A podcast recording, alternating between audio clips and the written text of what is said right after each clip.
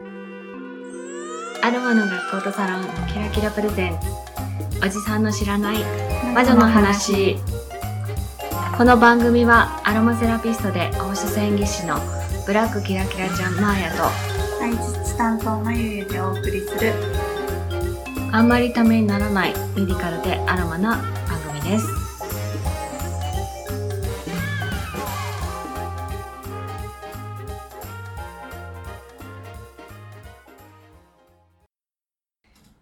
ちは、まゆゆです。こんにちはマーヤです。はい、はいカスカスが 今回は眉に移りました、はい。増えましたね。増えましたっていうか。はい、あの喉はねはい大事にしないとね,、なんですけどすね。えーすいませんお聞き苦しいですが。すいません。あそんな眉の今日は眉チャレンジです、はい。はい。今日ははい。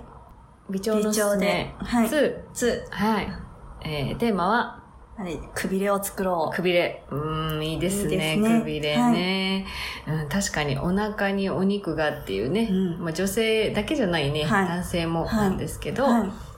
お腹をちょっと引っ込めて、美しい。夏に向けてね、そうくびれを作りましょう。とい。うことで。はい。じゃあ今日はまゆ先生、はい。どうぞよろしくお願い。します。はい。頑張ります。はい。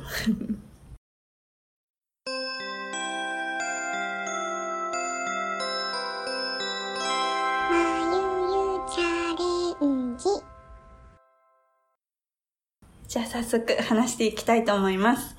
えっとですね、まずやっぱり年を重ねるごとにお腹周りって気になってきますよね。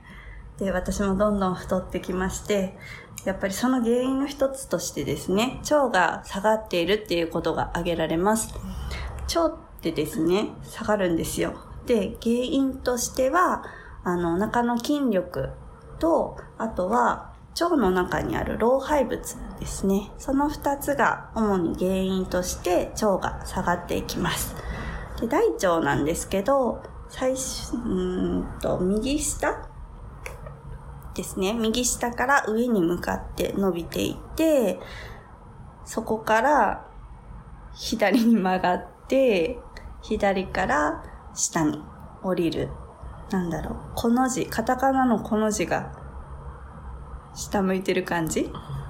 なんだろう？下が空いてる感じ。下が空いてる感じに大腸の形としてはなってます。でですね、大腸はその両端ですね、上の方の両端が筋肉で支えられてます。で、骨とかでは固定されてなくって筋肉で支えられてるんですけど、その筋肉がですね、大腰筋とか腸骨筋っていう筋肉で、その二つを合わせて腸腰筋って言います。で、その腸腰筋がですね、筋力不足、運動不足だったりとか、まあ、年を重ねることによって、筋肉が衰えてきて、その腸の重みをですね、支えきれなくなって、こう、腸が下がっていく。っていうことが挙げられます。あとは、便秘とか老廃物がですね、その腸の上の部分ですね、に溜まっちゃって、こう M 字型ですね、のように大腸がこう下がってくるんです。そうなると大腸の下に小腸がありますので、小腸も下がってきてしまって、お腹の周りがぽっこり出る。というふうになります。でですね、自分がその小腸とか、まあ腸がですね、下がってるかっていうのがわかるコツがあります。コツ？わかる？方法があります。それはですね、おへその形を見ることなんです。皆さん見てください、今。どんな形ですか？なんかの私ね、でも立ってべそうなんで。素晴らしい。これでですね、まあ、マーヤさんみたいに、縦長のアーモンドの形をしたおへその人はですね、腸がですね、あのーちゃんと正しい位置にあると言えます。でも、私がちょっと最近ですね、ビチョンヌ先生してる割にはですね、ちょっと衰えてきてしまって、そういう人はですね、おへその形がへの字になってきます。写真撮ろうかとね。あげれない、そんな、恐ろしい。このへの字になっている人は、腸がですね、やっぱ下に下がっている証拠になりますので、そういう人はですね、ぜひ、これから話す、あの、くびれを作るためにも、これから話すアドバイスを実践してほしいなと思います。ではですね、その下がった腸を元の位置に戻して、戻す方法としてはですね、普段からま気をつけたらいいこととして、姿勢と呼吸があります。姿勢がですね、正しい姿勢をすることで、さっき言った、まあ、腸腰筋ですね、を、あの、鍛えることができます。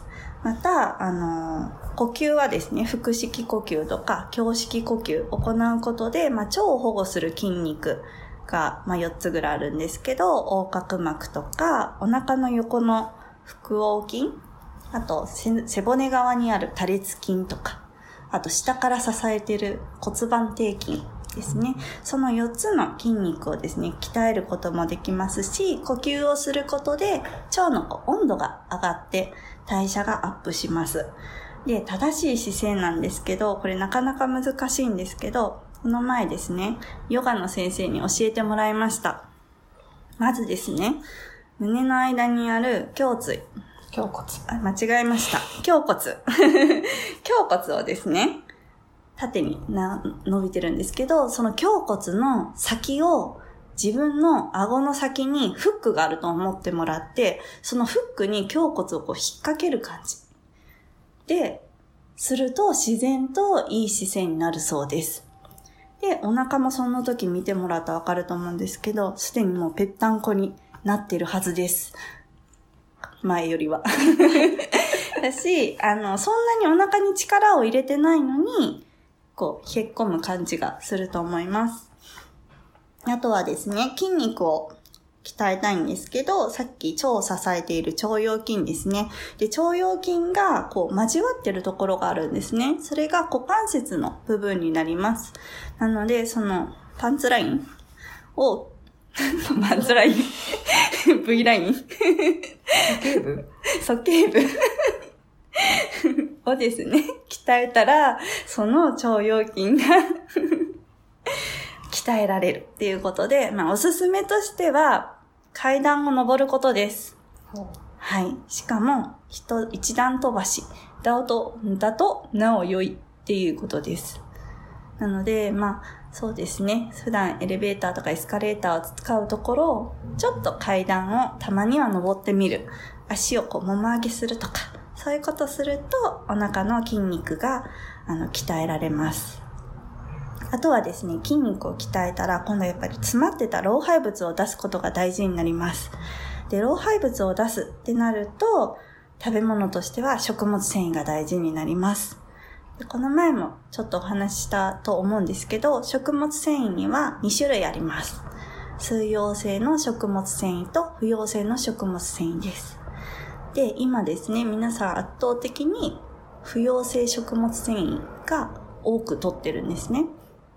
で、不溶性食物繊維って、うん、っていうか、っていうかって、食物繊維って想像したら何が出てきますか？え、私に？聞いた。うん、あの、お野あ菜。いそうですね。根菜とかね。はい。ですよね。なんかこう、なんだろう、便が詰まって便秘だって言った時に結構さつまいも食べたりとか、本当サラダ食べたりとか、根菜類食べたりっていうことをする方が多いと思うんですけど、実はですね、便秘の方がそういう食べ物を食べてしまうと余計便秘になります。それはなぜかっていうと、不溶性の食物繊維にはですね、あの、便の傘を増してくれたりとか、大腸がんの予防にはなるんですけど、あの、なんて言うんでしょう。腸の中にある老廃物に絡まったまんまの状態になってしまうんですね。なので、不溶性食物繊維を取るときは、あの、絶対水分をたくさん取ったりとか、あと腸のもともとその前動運動って言って、便をこう作り出す動きですね、もごもごとした。そういう動きがちゃんと正常の人がそういう不溶性の食物繊維を取ると、あの、便秘解消とかにはなったりします。でもですね、普段からあまりもう便秘とか、まあ、下痢とか、腸がこう正常に動いてない人は、絶対的に水溶性食物繊維をお勧めします。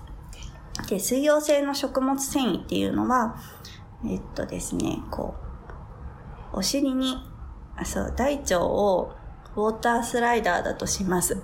で、水が流れてないウォータースライダーです。で、水溶性食物繊維はですね、お尻にジェルがついてるような状態になります。なので、水がなくても、腸が動いてなかったとしても、自分で自らツルツルっと滑ってくれます。お尻についてるの？お尻にジェルがついてます。え、うんちについてるわけじゃなく。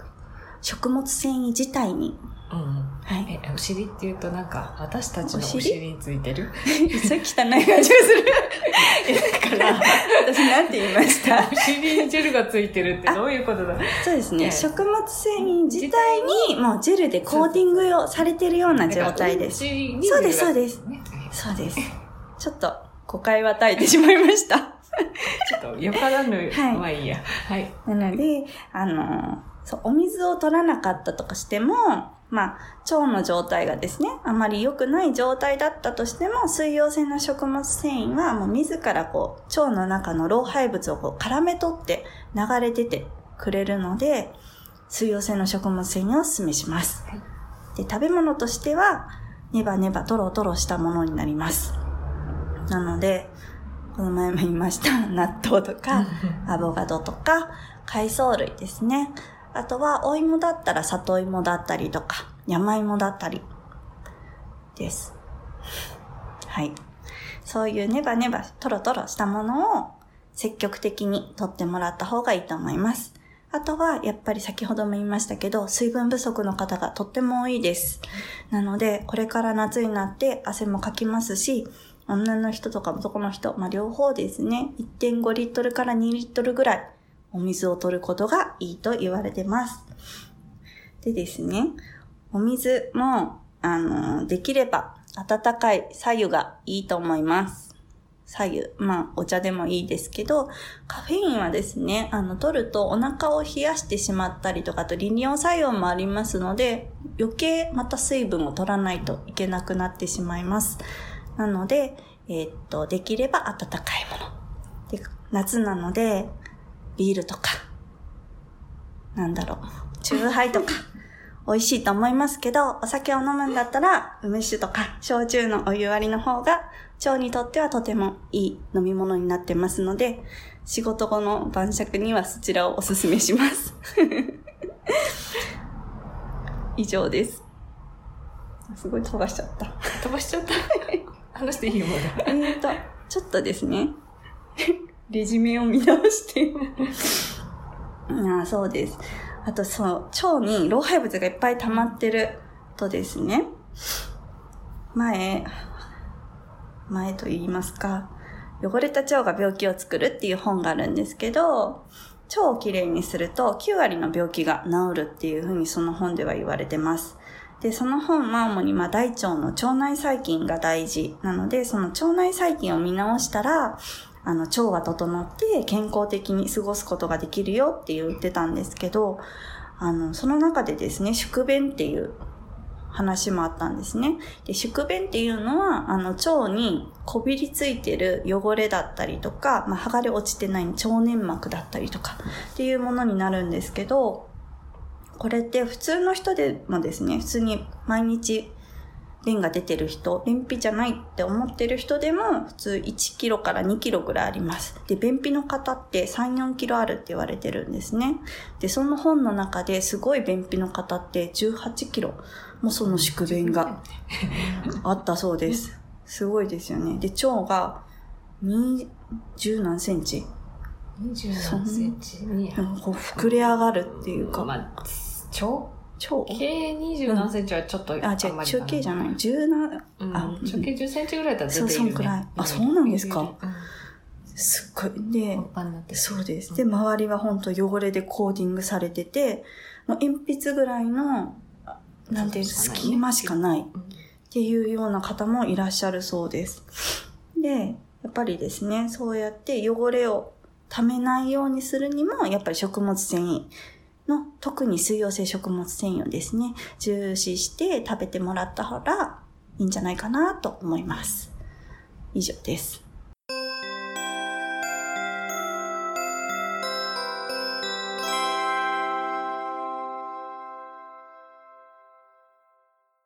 はい、お疲れ様でした。お疲れ様でした。言いたいこと言いました？はい。まあでも、流暢にね、うん、普段、はい、あの、微調のクラスは、はい、まゆが担当してるので、はい。はい。私も安安心してて、いや、結構うん突っ込んだな。いっぱいあると思いますね。見てないからあれですけど。そうそうそう。うん。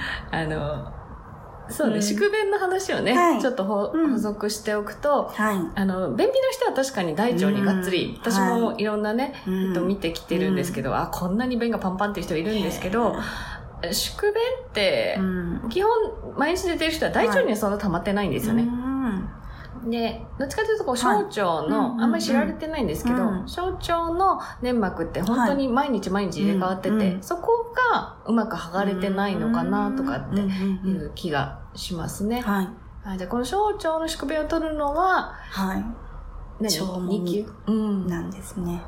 えっ、と、3級でもやるちょびっと出ます。うん。メインは2級で2す。級にを受けると、はい。セルフのね、はい。腸もみをうん教えてもらえるので、はいご興味がある方は、ぜひ。まあ、全国でやってはいいでますす。ね。はい。うん、うち来てもらったら全然いいんですけど、うんですね。